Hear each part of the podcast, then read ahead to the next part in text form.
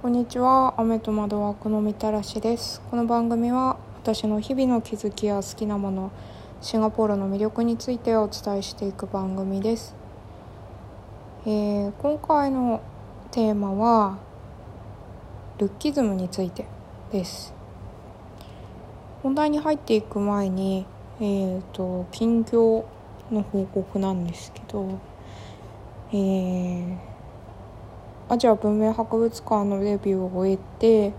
で、えー、2月、まあ、約4ヶ月前ですねにデビューを終えたシンガポール国立博物館。これドビーゴートっていう駅の近くにある、えー、シンガポールの歴史について展示がしてある博物館なんですけどの、えーと、一人デビューを、えー、するのに、まあ、準備をしているところです。で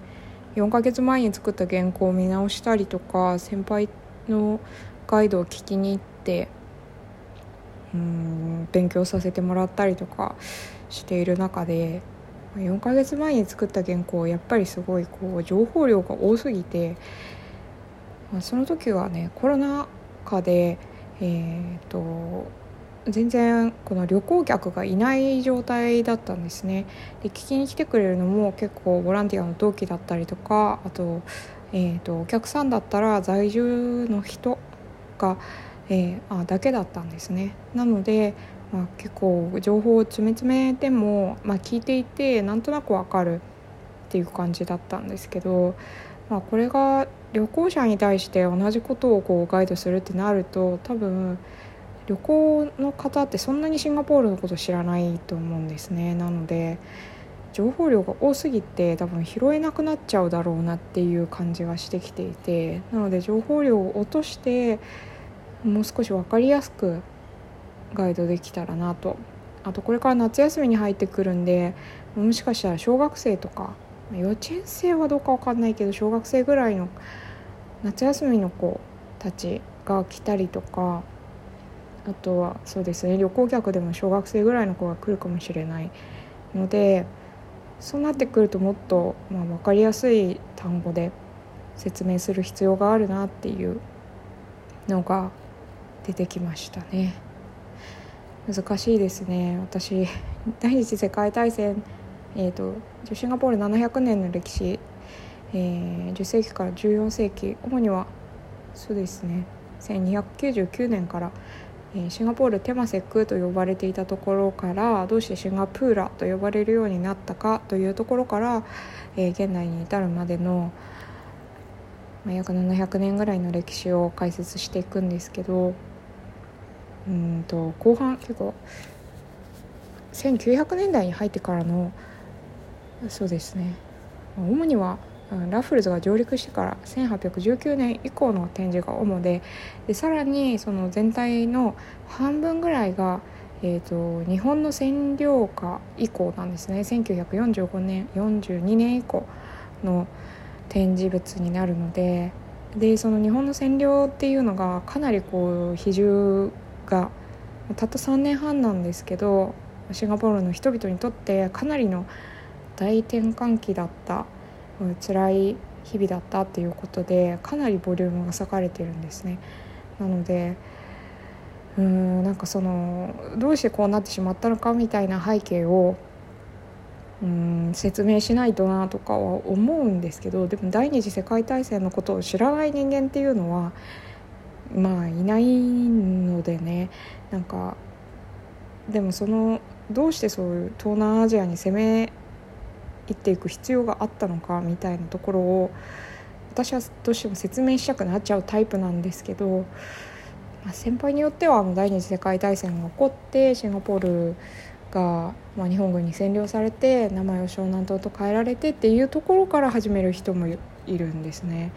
だからそうするとうんなんかその大恐慌が発端となってみたいななんか、ね、植民地があればその中でブロック経済を敷いてそこでやりくりできたものがその植民地獲得に出遅れてきた国々そしてその頃その独裁国家となっていた軍事国家となっていた国々っていうのがうんその植民地を求めてそして豊富な資源を求めてまあ他の国に攻め入っていったっていうところをなんかこう細かく説明したくなっちゃうんですけど、ね、難しいですよね。それそこまで聞いてないからってなっちゃうか面白いってなるかちょっとわからないですよね、まあ、その時のメンバーによるのかな。はい。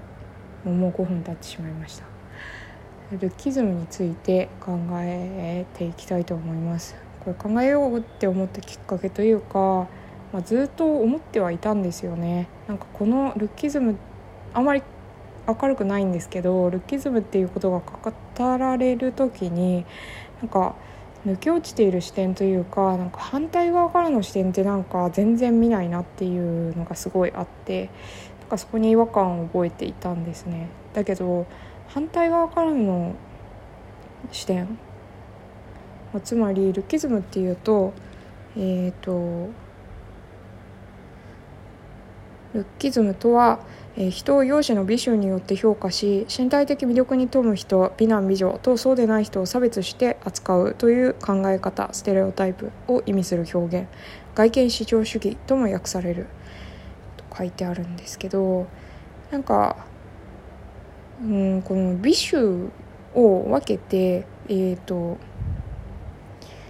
語られる時に多いのはなんか美しくない方の人えーと、目線で語られることが多いような気がしていて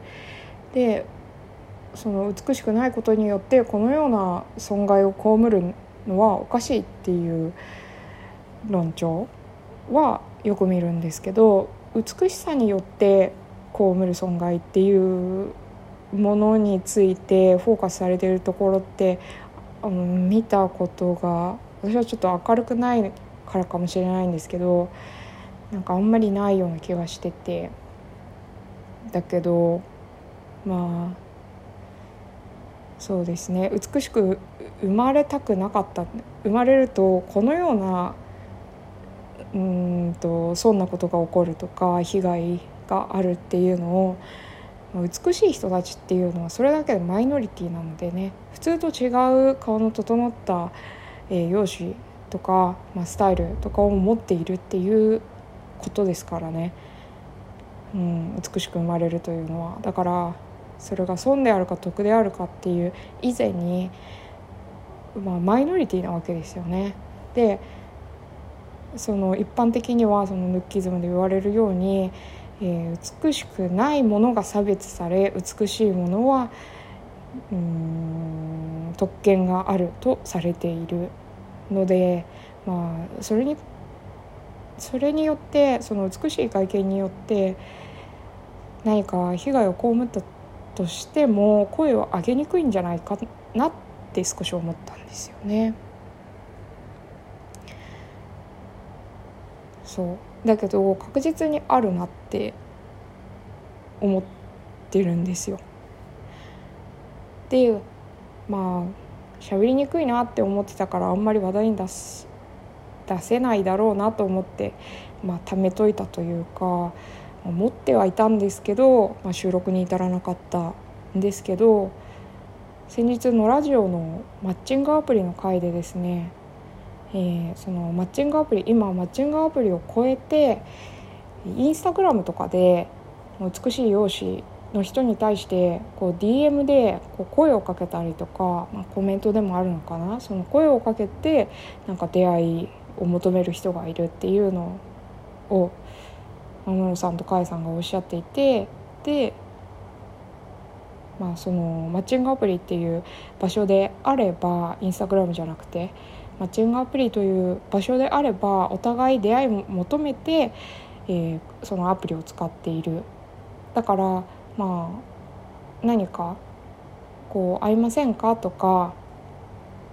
そういう恋愛関係を期待して連絡するっていうことに加害性がない、えー、合意形成が取れている状態マッチングアプリを入れているという時点で、まあ、恋愛関係になる人を探している状態っていうのがお互い了解を取れていると言えると思うんですけどインスタグラムとかの普通の自分の、まあ、食べたものとか自分の私生活を載せる SNS で可愛い人を見つけたかっこいい人を見つけたからといってなんか素敵ですね会いませんかみたいなことが、まあ、突然こう起こってるという、まあ、加害性の塊みたいなことが起こってると。でまあそれについて感じるものっていうのは男女、まあ、両方あると思うんですけどでも特に女性は、まあ、そういった急にその自分の私生活を載せていて、まあ、容姿が優れていたからといって「まあ可愛いですね今度お茶でもどうですか?」とかいきなりナンパをされる SNS でとかなると女性っていうのは美しいだけでこんなにも生きづらいものなんだねっていうことをムロさんがおっしゃっていてああいや本当にそうだと思いますなんかルッキズムってその美しくない方の視点から語られるますけど美しい人って、まあ、ベクトルは逆でもその評価されて美しい人であるからうんこういうふうに扱われることをうん了承しなさいっていう圧があると思うんですよね。美しくないからこういう扱いを了承しなさいっていうのと同じように美しいんだからこういう扱いを了承しなさいっていう、まあ、社会的な圧があると思うんですよね。例えばその SNS で声かけられる性的な目で見られるあと他にはどうですかね。ある男性から聞いたのはまあ、その人はこの容姿のいい男性が好き。あ別に恋愛対象ではないんですけど、まあ、一緒に働いたりとか一緒に、まあ、学生生活を送る上で、まあ、容姿のいい人が近くにいると嬉しいみたいな感じで言っていて。でただ一緒に働く時にイケメンなのにすっごい気が利かなかったりとかすると幻滅しちゃうから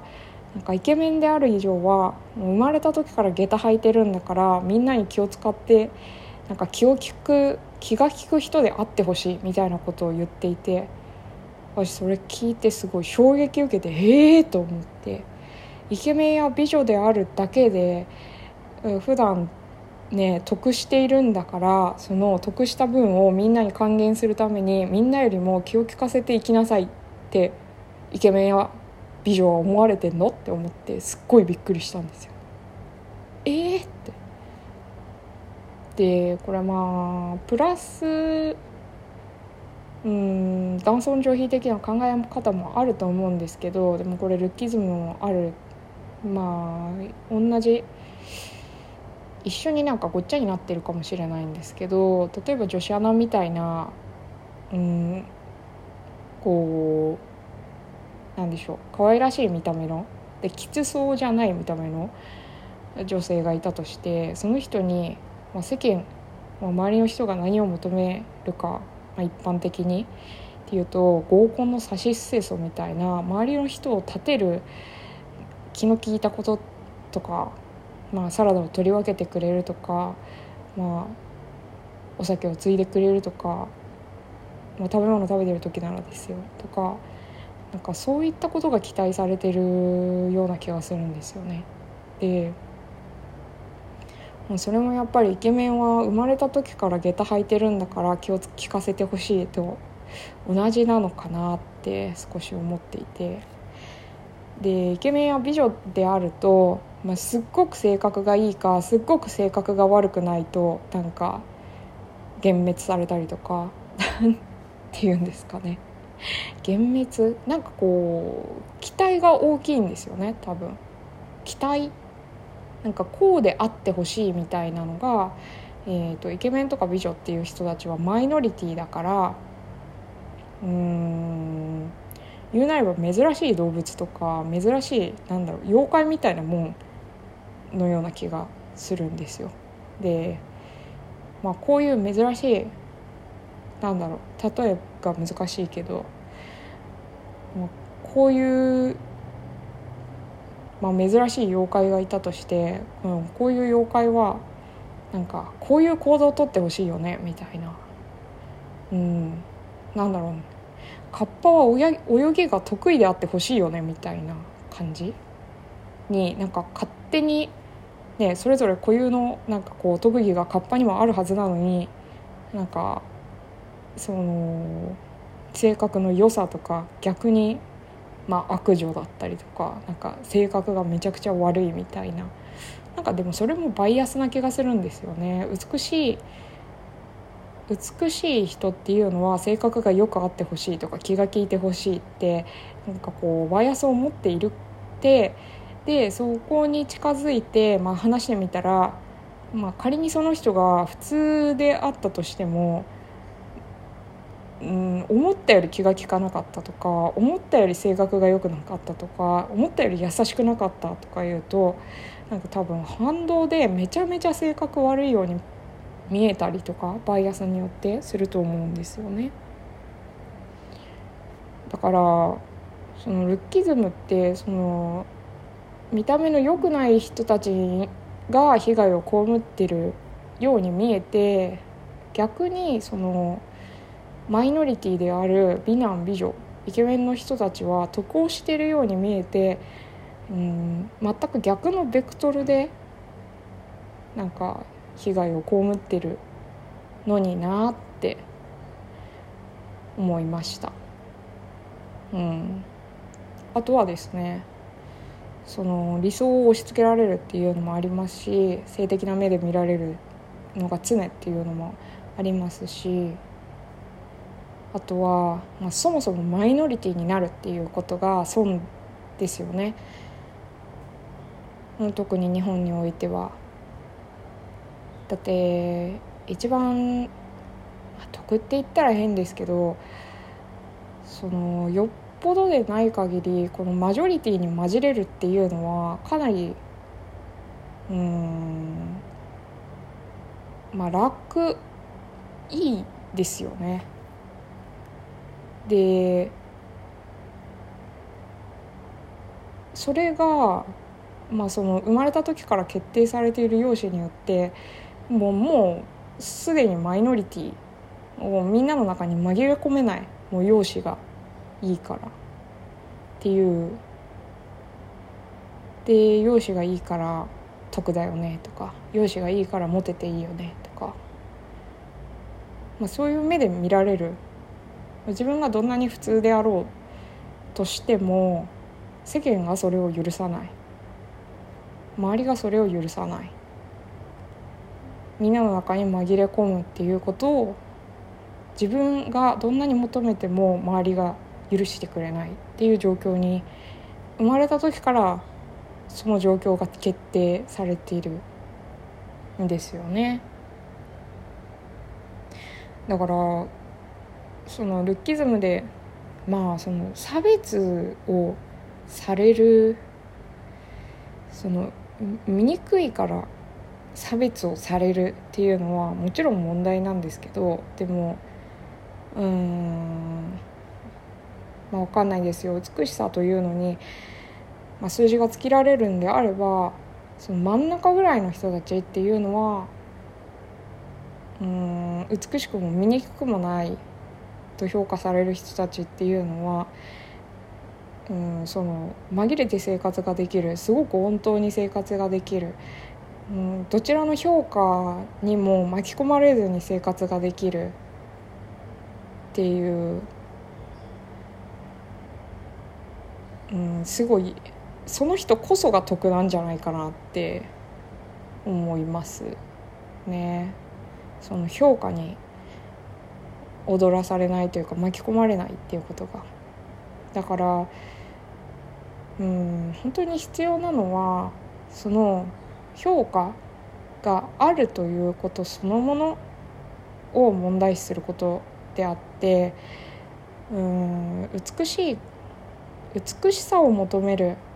その現在2022年においてこういう顔が美しいとされる顔を目指すことじゃなくってその美醜によって何かが変わってしまう。これは醜いから何かが変わってしまう以外にも美しいから何かが変わってしまうっていうことも含みます。その何かが変わってしまうということ自体その評価美醜の評価をされるすること自体を問題視していくっていうことなんじゃないのかな。大事なのはと思います。はい、あとね美しいっていうのもあくまでねその現代の自分が生きてきた、ね、この数十年の中で培われた、うん、特に日本人の、まあ、メイクの仕方とかも日本と欧米とか、まあ、アフリカとか、まあ、日本と韓国でも違いますしね。違いましたしね。今はちょっとなんか韓国のが流行ってたりとかするけど。まあ、そういう近隣の国でさえも違うからね。その美しいというものも自分が生まれて育ったその環境においての美しさ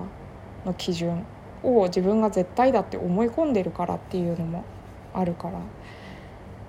だから美しさに絶対はないしその絶対はないっていうのを知っとくこととその基準美しいこれは美しいこれは美しくないっていうのを、まあ、自分や他人にその評価をしないっていうことですよねが大事かな。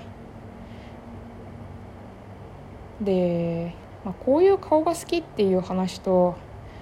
この人は美しい私は美しい私は美しくないっていうのと評価をするっていうのとあと自分の顔は美しくないから美しくならなければダメだっていう脅迫観念となんかこの3つは全く別の話だと思うのでなんかそれがなんで連動しちゃうんだろうなって思いますね。うんはいまあそんなところですかね。うん美しさは一つじゃないよっていうのをまず知る分かることそしてまあそれを、まあ、自分や他人を評価しない勝手にっていうことですかね。でましてや、まあ、自分や他人にうんその勝手に測ったものであなたはこれぐらいの美しさレベルなんだからこうしなければならないみたいなのはもってのほかですよね。うん、でも結構往々にしてそういうのを見るんですよね。まあ、これ美しさ以外にも若さとかもありますけどね。あと性別とか。はい。まあいろいろ長くしゃべりましたが皆さんいかがでしたでしょうか？うん。美しい側から語られたルッキズムについてもし何かなんかこう知っていることがあれば教えていただければなと思います。はい。それではまた。